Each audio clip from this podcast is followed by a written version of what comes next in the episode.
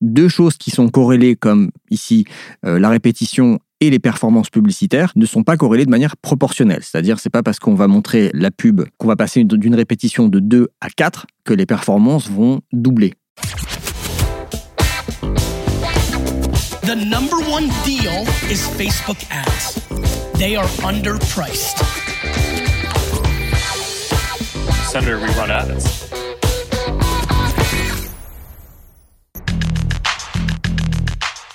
Bienvenue dans No Pay No Play, le podcast qui résume vite et bien tout ce que vous devez savoir si vous utilisez la publicité Facebook pour développer votre business.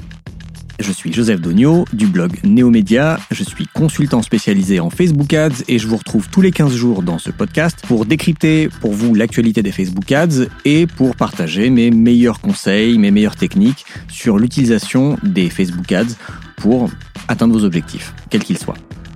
Aujourd'hui, je vais vous parler de la fréquence optimale de répétition de vos publicités. Facebook a publié quelques études sur le sujet, donc je me suis penché sur la question pour savoir s'il y avait, oui ou non, une répétition idéale à respecter quand on fait de la pub sur Facebook. Si vous venez de découvrir No Pay No Play, bienvenue. Pensez à vous abonner sur votre appli de podcast euh, ou à me suivre si vous écoutez No Pay No Play sur Spotify pour ne pas rater les prochains épisodes. Et si vous êtes un auditeur ou une auditrice habituée de No Pay No Play, pensez aussi à vous abonner à ma newsletter euh, que j'envoie tous les 15 jours, d'abord pour annoncer la sortie d'un épisode et aussi je partage dans ma newsletter quelque chose que je ne mets plus dans la description de l'épisode, c'est-à-dire tous les liens, toutes les références par rapport à l'actualité des Facebook Ads. Ça me prenait trop de temps de les mettre aussi dans la description, donc maintenant ça n'est que dans la newsletter. Par ailleurs, dans ma newsletter, je partage aussi, en plus de l'actualité des Facebook Ads, des infos sur des webinaires ou des conférences gratuites que je vais donner, en général 3-4 fois par an. Et aussi, et ça vous n'avez que dans ma newsletter, des offres spéciales sur mes formations. Ça aussi, c'est une à deux fois par an. L'année dernière, j'en ai parlé au mois de novembre. Si vous n'étiez pas abonné à ma newsletter, vous n'avez pas pu bénéficier d'une offre à moins 50% sur mes formations. Allez, c'est parti, on commence tout de suite par l'actualité des Facebook Ads. Aujourd'hui, dans l'actualité des Facebook Ads, je vais vous faire la petite update sur iOS 14.3. On va parler des résultats financiers de Facebook pour euh, le quatrième trimestre et pour toute l'année 2020. Et je vais aussi vous parler de la récente décision du conseil de surveillance de Facebook qui a désapprouvé quatre décisions de modération. Concernant notre feuilleton de début d'année 2021, la saga iOS 14, on reprend là où je vous avais laissé il y a 15 jours et on a appris cette semaine que Facebook testait une notification qui sera affichée aux utilisateurs avant celle d'Apple. Donc je reviens pas sur les modifications iOS 14.3. Si ça vous intéresse et que vous avez raté ce sujet, j'ai fait tout un épisode dédié il y a un mois et j'ai fait déjà une première mise à jour il y a 15 jours. Et donc je pense que tous les 15 jours dans chaque épisode, je vous ferai une petite mise à jour. Pour euh, résumer brièvement, chaque utilisateur iOS 14.3 va voir une notif d'Apple apparaître sur son téléphone lui demandant si oui ou non cette personne accepte d'être traquée par Facebook sur son activité hors Facebook. Et donc le problème pour nous annonceurs, c'est que si beaucoup de personnes disent non, on va perdre énormément de données. Enfin, Facebook va perdre énormément de données. Du coup, ça va nous impacter par rapport à nos ciblages, à notre tracking, au lookalike, etc. Donc la notif d'Apple est assez sommaire. Elle demande juste aux gens si oui ou non ils veulent être traqués. Et Apple permet à l'éditeur de l'app, donc Facebook en l'occurrence, de mettre une phrase pour expliquer pourquoi les gens ont intérêt à être traqués. C'est un peu short, une phrase. Donc, euh, Facebook est en train de tester quelque chose. C'est, avant cette notif d'Apple, c'est de faire apparaître leur propre écran où ils vont développer un petit peu d'argumentaire pour que les gens disent oui. L'idée, c'est de donner plus d'informations aux clients iOS pour les inciter à accepter la demande d'Apple. Donc, les arguments que Facebook va proposer, ça va être, en gros, si vous dites oui, vous recevrez des publicités mieux personnalisées. Et si vous dites oui, vous allez soutenir les entreprises qui comptent sur la publicité pour toucher des clients potentiels. La grande question, c'est est-ce que ça va suffire pour obtenir l'adhésion des utilisateurs de Facebook? Et si oui, dans quelle mesure ça va permettre d'améliorer le taux d'opt-in? Grande inconnue. J'espère que Facebook partagera les résultats, parce que j'imagine qu'ils testeront avec et sans cette notification.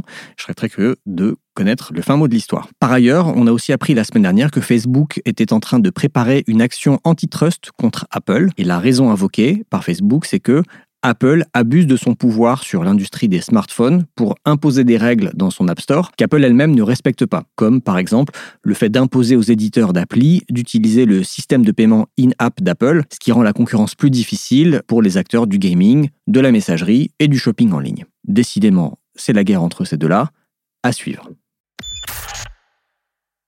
Facebook a publié ses résultats pour le quatrième trimestre 2020 et pour l'ensemble de l'année 2020. Alors pour le quatrième trimestre, le chiffre d'affaires s'élève à 27 milliards de dollars contre 21 milliards un an plus tôt. Donc ça fait une augmentation de 31%, c'est pas négligeable. Et si on regarde euh, les résultats pour l'ensemble de l'année 2020, le chiffre d'affaires de Facebook est de 84 milliards de dollars contre 70 milliards en 2019, donc une hausse de 21%. Le résultat net a explosé il est passé de 18 milliards de dollars en 2019 à 29 milliards de dollars en 2020, soit une augmentation de 58%. Dans le call avec les investisseurs que Facebook fait comme d'habitude, le CFO a attribué cette croissance à deux tendances majeures qui ont eu lieu pendant l'année 2020, pendant la, la pandémie du Covid-19. La première tendance, c'est la bascule vers euh, le commerce en ligne. Et la deuxième tendance, c'est le fait que les consommateurs se détournent de services et achètent des produits apparemment bénéficient plus à Facebook. En termes d'utilisation, là aussi les chiffres sont plutôt bons. Le nombre d'utilisateurs actifs mensuels de Facebook est passé à 2,8 milliards d'utilisateurs, soit 12% de plus en un an. Et si on regarde la famille d'applications de Facebook, donc Facebook, Instagram, Messenger et WhatsApp, chiffre que Facebook donne depuis, depuis un certain temps, donc le nombre d'utilisateurs quotidiens d'une de ces applis est de 2,6 milliards de personnes et le nombre d'utilisateurs mensuel d'au moins une de ces applis est de 3,3 milliards de personnes. On peut noter quand même au niveau d'utilisation une baisse des utilisateurs en Amérique du Nord pour le deuxième trimestre consécutif. C'est 1 million de personnes en moins en Amérique du Nord au quatrième trimestre, après 2 millions de personnes en moins au troisième trimestre. Ça reste peu par rapport aux 195 millions d'utilisateurs de Facebook en Amérique du Nord, mais c'est quand même une tendance qui est à surveiller. En tout cas, euh, c'est largement compensé par euh, ne serait-ce que la hausse de 3 millions d'utilisateurs en Europe et de 17 millions de personnes en Asie-Pacifique. Malgré ces résultats très positifs, l'action de Facebook a baissé à la publication de ces résultats parce que Facebook a évidemment parlé de, de, l'impact de iOS 14, de l'impact à venir et a indiqué que l'impact se ferait sentir probablement en fin de premier trimestre. Donc les perspectives pour l'année 2021 sont un petit peu euh, obscurcies par euh, cette mise à jour iOS 14. Fin 2020, je vous avais dit ici que le conseil de surveillance de Facebook s'était mis au boulot et travaillait sur ces six premiers cas. Il s'agissait de publications supprimées par Facebook pour cause de désinformation, nudité ou incitation à la haine. Pour mémoire, le conseil de surveillance, c'est une entité indépendante créée par Facebook qui est composée de 40 membres, dont un ancien Premier ministre et un lauréat du prix Nobel. On peut dire grosso modo que c'est la Cour suprême de Facebook, ou plus exactement une Cour d'appel de la modération. Et donc les six premiers cas été évalués par ce conseil, qui a rendu son résultat la semaine dernière. Et donc le résultat, c'est que le Conseil a jugé que quatre de ces six publications avaient été supprimées à tort et devraient être rétablies par Facebook. Là-dedans, on a une publication Instagram au Brésil qui contenait des photos de seins nus dans le cadre d'une campagne de sensibilisation au cancer qui avait été censurée évidemment pour cause de nudité. Donc ça, c'est pas justifié, il faut la remettre. Il y avait aussi une publication qui critiquait la politique de Donald Trump en citant l'officier nazi Joseph Goebbels qui a été censurée pour violation des règles sur les personnes et organisations dangereuses. Puisque selon Facebook, l'utilisateur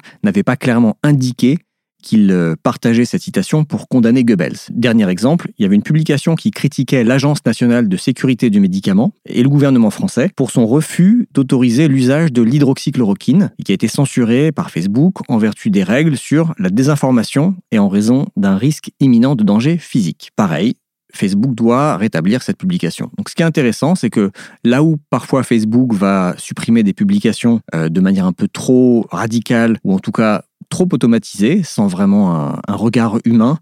Il suffit parfois d'un mot-clé pour qu'une publication se fasse censurer. Bah, le conseil met du contexte dans tout ça. Et par exemple, si on cite une, si on, on partage une citation d'un nazi, mais dans le but de critiquer quelqu'un ou de condamner quelqu'un et qu'on ne fait pas l'apologie du nazisme, il n'y a pas de raison que ça soit censuré. Donc Facebook avait bien dit à la création de son conseil qu'elle se rangerait à l'avis du Conseil. Et ben donc, suite à ces décisions, Facebook a annoncé que les publications concernées seraient rétablies. Enfin, dernière chose que je voulais partager avec vous cette semaine, c'est une vidéo qui s'appelle Peut-on faire confiance à Facebook? qui a été publiée par la chaîne YouTube Nowtech, très bonne chaîne par ailleurs. Et j'ai été interviewé dans le cadre de cette vidéo qui est plutôt, qui est pas très tendre avec Facebook, euh, comme le titre peut l'indiquer. Peut-on faire confiance à Facebook? Je vous spoil la vidéo, la réponse est plutôt non. Mais ils ont quand même voulu en savoir un peu plus sur le business model de Facebook et du coup ils m'ont posé quelques questions. Donc j'apparais en début de cette vidéo. Si ça vous intéresse de la regarder, je vous ai mis le lien dans la description de l'épisode. Dans la partie questions des auditeurs, cette semaine, je réponds à une question d'une auditrice, Inès, qui m'a posé cette question sur LinkedIn. Bonjour Joseph, tu dis que tu structures ton compte avec une campagne prospection avec quatre ensembles, une lookalike, une à deux centres d'intérêt et un ensemble large. Mais est-ce que tu utilises le CBO est-ce que tu exclus les autres ensembles entre eux? J'ai un problème de spend quand j'utilise une seule campagne. Mon CBO pousse les plus grandes audiences. Merci de ton aide. Alors merci Inès pour euh, ta question. Oui, j'utilise le CBO quand je fais de la prospection avec plusieurs ensembles. Et oui, j'exclus les autres ensembles. pourquoi j'utilise le CBO Parce que j'ai observé que l'allocation du budget se faisait relativement bien. Et moi, ça me fait gagner du temps. Ça m'évite de piloter le budget de chaque ensemble au jour le jour les performances euh, fluctuant avec le temps, l'algo fait faire ça automatiquement sans que ça réinitialise la phase d'apprentissage comme si moi je le faisais manuellement. Donc voilà pourquoi j'utilise FIBio. Après, c'est vrai ce que tu dis, si tu as des grosses audiences et des petites audiences, l'algo va être un peu biaisé vers les grosses audiences. Donc j'essaye d'avoir des audiences de taille relativement similaire, en général autour de 1, 2, 3 millions de personnes. Après, c'est sûr que euh, quand je mets une audience sans ciblage, celle-ci est beaucoup plus grosse que les autres. Et donc je vais bien surveiller le fait que l'algo ne va pas mettre trop de budget sur celle-ci si les performances sont moins bonnes que sur les autres.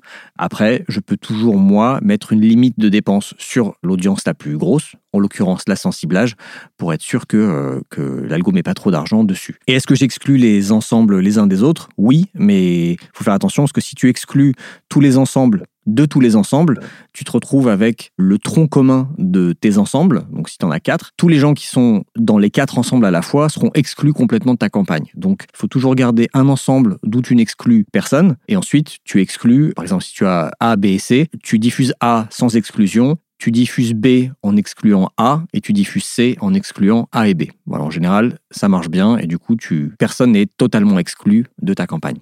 J'espère que c'est clair. Alors, j'ai pas de deuxième question, mais je voulais juste euh, dire quelque chose parce que je reçois énormément de messages de personnes qui me demandent de débloquer un compte pub bloqué ou de récupérer un business manager quand ils n'y ont plus accès. Sachez que je ne fais pas ce genre de prestations. Donc c'est c'est pas la peine de m'envoyer des messages pour me demander des conseils pour les récupérer ou pour me dire que vous êtes prêt à payer pour le faire.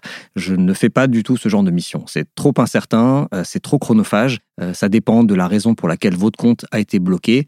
Dans le cadre d'un business manager, si c'est quelqu'un qui avait euh, l'accès admin au business manager qui est parti de la boîte, on peut le récupérer, mais c'est galère. Donc voilà, sachez que je ne fais pas ce genre de prestation. Pour la question de récupérer, de débloquer un compte pub bloqué, j'ai fait un épisode sur ce sujet. C'est l'épisode 41 avec un article sur mon blog qui donne des conseils, qui met le lien du support Facebook que vous pouvez joindre. Je sais qu'ils sont pas forcément, qu'ils sont pas facilement joignables. Je sais que parfois des gens ne voient pas le lien de messagerie instantanée. Ça dépend de votre niveau de dépense et de votre ancienneté dans la pub Facebook. Bref, je sais que c'est pas idéal, mais malheureusement, je ne peux pas faire plus. Donc, s'il vous plaît, ne me, ne me demandez pas de vous aider sur ce sujet parce que vraiment, je ne peux pas le faire. En tout cas, si vous avez d'autres questions ou des besoins sur d'autres sujets par rapport à la pub Facebook, pour le coup, n'hésitez pas à me les envoyer. Vous avez tous les liens pour me contacter dans la description de l'épisode. Si vous gérez bien vos campagnes Facebook Ads et que vous faites un peu attention à ce que vous faites, il y a un indicateur que vous devez surveiller de près, c'est la répétition. La répétition, si vous ne connaissez pas, c'est une estimation du nombre de fois que chaque personne a vu votre publicité. C'est simple, elle se calcule en divisant le nombre d'impressions par la couverture, c'est-à-dire le nombre de fois où une pub a été affichée par le nombre de personnes qui ont vu cette publicité. Comme l'indique Facebook, je cite, la répétition vous aide à vous faire connaître et à optimiser la mémorisation en diffusant à plusieurs reprises votre message auprès de votre audience cible. Cependant, il est important de surveiller la répétition en même temps que vos résultats et vos diagnostics de pertinence des publicités afin de vous assurer que les mêmes personnes ne voient pas trop souvent vos publicités au cours d'une campagne. Si vos performances commencent à diminuer tandis que votre taux de répétition augmente, cela signifie peut-être que votre audience s'est lassée de votre publicité il peut alors s'avérer judicieux de changer votre contenu publicitaire ou vos paramètres de ciblage. Fin de citation. Quand j'anime des formations euh, Facebook Ads et que je parle de cet indicateur, qui fait partie selon moi de la dizaine d'indicateurs essentiels à suivre pour mesurer les performances de vos campagnes, euh, sur ce sujet, j'ai fait l'épisode 32 que je vous invite à aller écouter. Donc quand j'anime des formations et que je parle de cet indicateur, on me demande systématiquement de combien il doit être. C'est quoi la répétition idéale? Qu'est-ce qu'une bonne répétition? Qu'est-ce qu'une mauvaise répétition? Comme souvent, je réponds, ça dépend. Parce que, en fait, je n'ai pas la réponse. Je ne connais pas ce nombre d'or euh, de la fréquence publicitaire. Alors, je vais peut-être vous décevoir, mais je ne vais pas vous donner de réponse définitive ici non plus. Cela dit, en creusant un peu le sujet, j'ai trouvé deux études que Facebook a publiées en 2016 et en 2020 qui amènent quelques éléments de réponse et qui peuvent nous aider, euh, en tant qu'annonceurs, à avoir une répétition la plus optimale possible. Donc je vais vous parler de la fréquence hebdomadaire optimale, quel que soit le type de pub, selon les chercheurs de Facebook. je vais vous parler de la fréquence optimale tout court, quand on fait des vidéos pré-roll. Et puis je vais vous parler de l'importance du facteur qualité d'une publicité sur le lien entre la répétition et les performances. Allez, c'est parti. Donc la grande question que Facebook s'est posée en 2015, c'est est-ce que la répétition, donc le nombre de fois qu'une personne voit une pub, est un facteur important pour inciter l'utilisateur à accomplir l'action qu'on lui demande. Et si oui, quelle est la relation entre la répétition et les résultats? Alors, en creusant un peu le sujet, je me suis aperçu que Facebook avait déjà fait des recherches en 2015 et 2016 pour étudier cette question de la fréquence de répétition et des performances. Il y a tout un département chez Facebook qui s'appelle Facebook Marketing Science, avec des chercheurs, des data scientists, qui regardent un peu toutes les données des annonceurs et qui essaient d'en tirer des conclusions et de partager des bonnes pratiques. Donc, en 2015 et 2016, ces chercheurs se sont penchés sur les campagnes de notoriété de 11 marques en Europe, en Amérique du Nord, en Asie en Amérique latine. Si ça vous intéresse de voir l'étude, je vous ai mis euh, le lien vers mon article de blog où euh, je la cite. Alors je précise quand même que cette étude, comme celle de 2020 dont je vais vous parler par la suite, concerne plutôt des campagnes de branding. J'ai pas trouvé d'études similaires axées sur les campagnes de performance, mais je pense qu'on peut quand même utiliser ces résultats même si on fait que du marketing de performance. Alors le résultat de cette étude était assez net. La fréquence hebdomadaire optimale, c'était deux impressions. Je répète, la fréquence hebdomadaire optimale, c'était deux impressions. Avec une impression hebdomadaire, euh, Facebook avait calculé que l'annonceur capturait 80% des résultats potentiels. Avec deux impressions hebdomadaires, l'annonceur en capturait 95%. Au-delà de deux, ben en fait, euh, on n'augmentait pas beaucoup puisqu'on était déjà à 95% des résultats potentiels avec une répétition de 2. Donc en gros, ça sert à rien de montrer une pub plus de deux fois par semaine à quelqu'un. C'est un principe bien connu des économistes et des statisticiens qui s'appelle le rendement décroissant. Alors, euh, je suis allé voir la définition exacte du rendement décroissant sur Wikipédia. Je cite En économie, la loi des rendements décroissants énonce le principe selon lequel le rendement marginal obtenu par l'utilisation d'un facteur de production supplémentaire diminue toute chose égale par ailleurs. Fin de citation. Donc, je ne sais pas si vous avez compris cette définition, moi j'ai dû la relire trois fois avant de la comprendre, mais en gros, ça veut dire que deux choses qui sont corrélées, comme ici euh, la répétition et les performances publicitaires, ne sont pas corrélées de manière proportionnelle. C'est-à-dire, c'est pas parce qu'on va montrer la pub qu'on va passer d'une répétition de 2 à 4 que les performances vont doubler. Il y a un moment où ça ne sert à rien d'augmenter ce que Wikipédia appelle le facteur de production. Donc en l'occurrence, ça ne sert à rien d'augmenter la répétition puisque on a atteint un rendement quasiment maximum. J'aime bien pour euh, mieux comprendre ça parler en termes de, euh, salaire et d'alcool, ce qui a deux exemples qu'on comprend facilement. Imaginez que ma satisfaction passe de 0 à 10 si je bois un verre de vin. On peut dire que l'utilité marginale du premier verre est de 10. Si ensuite le second verre de vin que je bois porte ma satisfaction cumulée à 15, ça veut dire que l'utilité marginale du second verre n'est plus que de 5. Et donc on peut se dire que chaque verre qu'on va boire ne va pas augmenter ma satisfaction au-delà d'un certain niveau. Peut-être qu'à partir d'un certain nombre de verres, la satisfaction va baisser parce que bah, j'aurai trop bu et je vais être malade. Un autre exemple, c'est une étude qui avait été faite aux États-Unis pour voir quel était le salaire avec lequel les gens étaient le plus heureux. Et je vous ai mis le, pareil, lien d'étude dans, dans, mon article de blog. Le chiffre qui était ressorti était de 75 000 dollars. C'est-à-dire que pour une personne qui gagne par exemple 30 000 dollars par an et qui passe de 30 000 à 75 000 dollars, l'augmentation du bonheur est énorme. En revanche, passer de 75 000 dollars à 100 000 dollars par an ou peut-être même à 150 000 dollars, ou si on gagne 300 000 dollars par an, passer de 300 000 à 350 000 dollars, là pour le coup, il y a un gain qui est très marginal. Ce qui est assez logique parce que ben, sur les tranches de salaire plus basses, si on a déjà du mal à subvenir à ses besoins basiques de loyer, d'énergie, de nourriture, de prendre un peu de vacances et d'un petit peu de loisirs, si on n'arrive pas à, subvenir à ça, c'est sûr qu'on n'est pas très heureux. Alors que 75 000 dollars, une fois qu'on a, une fois qu'on subvient à ses besoins de base, toute augmentation euh, au-dessus n'est pas euh, incroyable. Bah, si je peux m'acheter une voiture, c'est déjà top, ça va me changer la vie. En revanche, euh, passer d'une voiture à deux, peut-être que ça ne va pas m'aider. Enfin bref, vous avez compris la logique. Donc, revenons à nos pubs Facebook. Cette étude indique donc que quand la fréquence hebdomadaire augmente de 0 à 1, l'amélioration des performances est considérable. De 1 à 2, les performances s'améliorent encore, mais beaucoup moins. Au-delà de 2, il n'y a quasiment aucun effet. Allez voir sur mon article de blog, vous verrez un graphique qui est très parlant. Donc cette première étude était déjà assez intéressante, puis ensuite il s'est rien passé pendant 5 ans, et il y a eu une deuxième étude qui a été publiée sur ce sujet en octobre 2020, qui est passée un peu inaperçue. Et elle est intéressante parce que cette fois Facebook n'a pas euh, analysé que 11 annonceurs, mais Facebook a analysé 2439 campagnes de brand lift. Donc les campagnes de brand lift, c'est un test que les annonceurs peuvent faire pour mesurer l'augmentation de la mémorisation publicitaire. C'est-à-dire concrètement, un annonceur va faire une pub qui cible un groupe donné qu'il a envie de cibler. Facebook va diviser ce groupe en deux sous-groupes, un qui sera exposé à une pub et un autre qui ne sera pas exposé à la pub. Juste après la pub, les deux groupes vont recevoir un sondage, voire passer un post sur leur fil d'actualité qui leur demandera s'ils se rappellent avoir vu passer une pub de cette marque, s'ils connaissent le nom de la marque.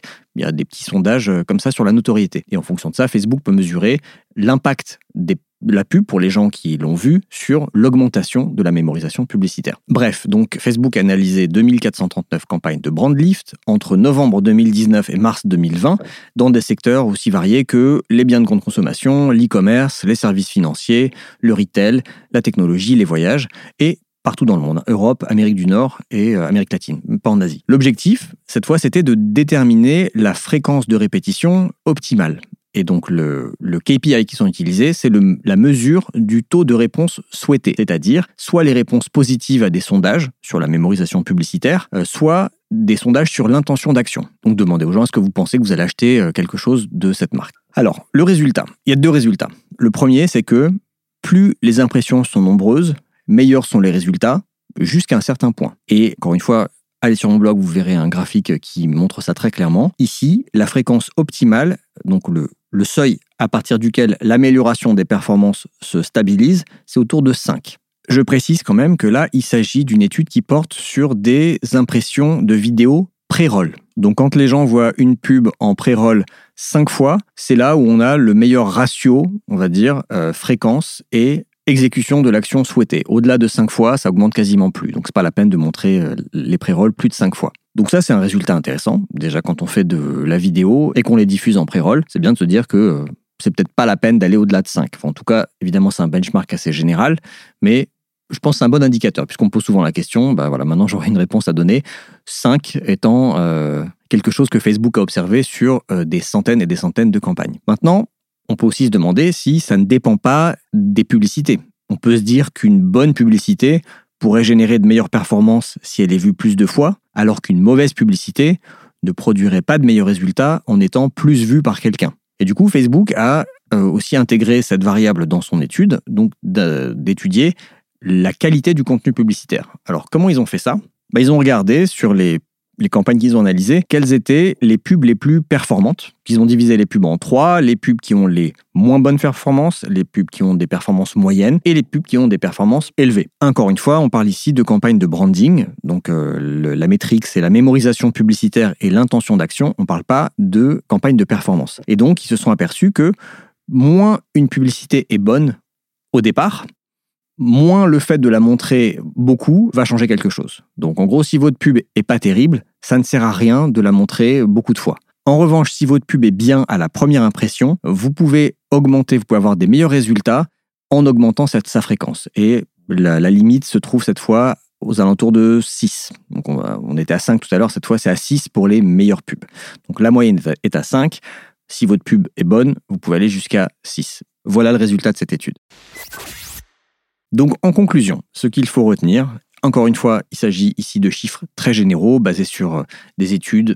On ne peut pas forcément généraliser ça à toutes les campagnes, à tous les annonceurs. C'est pour ça que je déteste répondre aux questions du type c'est quoi la meilleure répétition, c'est quoi un bon CPC, c'est quoi un bon CTR, parce que vraiment ça dépend. Mais vu que tout le monde aime bien avoir quand même un petit benchmark, un, petit élément de comparaison, ce qu'il faut retenir, c'est un, que les résultats sont liés à la répétition dans une certaine mesure, deux, qu'un contenu publicitaire de qualité peut générer davantage de résultats avec plus d'impressions. Et trois, qu'il est essentiel de tester vos créas avant de pousser une pub. Puisque si vous poussez des pubs qui sont pas bonnes, plus vous allez les pousser, plus vous allez agacer les gens qui les voient et surtout ça n'améliorera pas vos performances. Vous allez vraiment gaspiller du budget. Alors que si vous avez testé vos créas et que la créa que vous décidez de pousser dans une campagne est celle qui performe le mieux, là, ça a un sens de l'afficher 5-6 fois, par exemple. Voilà, en gros, comment moi j'interprète euh, ces résultats. Je vous ai mis tous les liens de cette étude et de la précédente euh, et des graphiques explicatifs dans mon article de blog que vous pouvez aller retrouver sur neomedia.io slash blog. Et puis si vous avez des questions, bah, n'hésitez pas à m'envoyer un petit message sur LinkedIn, sur mon site pour euh, en discuter. Voilà, c'est tout pour aujourd'hui. L'épisode est un peu plus court. Ça fait du bien. Je trouve que j'avais pris euh, la mauvaise habitude de faire des épisodes très longs. De temps en temps, c'est bien aussi d'avoir un sujet qui nécessite pas 45 minutes d'explication, comme euh, c'était le cas avec iOS 14 par exemple. Donc voilà, j'espère que ça vous sera utile. Si vous avez aimé et si ça vous est utile, je serais très reconnaissant si vous pouviez aller me mettre des étoiles sur euh, Apple Podcast ou sur iTunes. Si vous êtes sur Spotify, vous pouvez me follow, ça m'aide aussi. Et puis, je vous dis à dans 15 jours dans No Pay No Play. The number one deal is Facebook ads. They are underpriced. Senator, we run ads.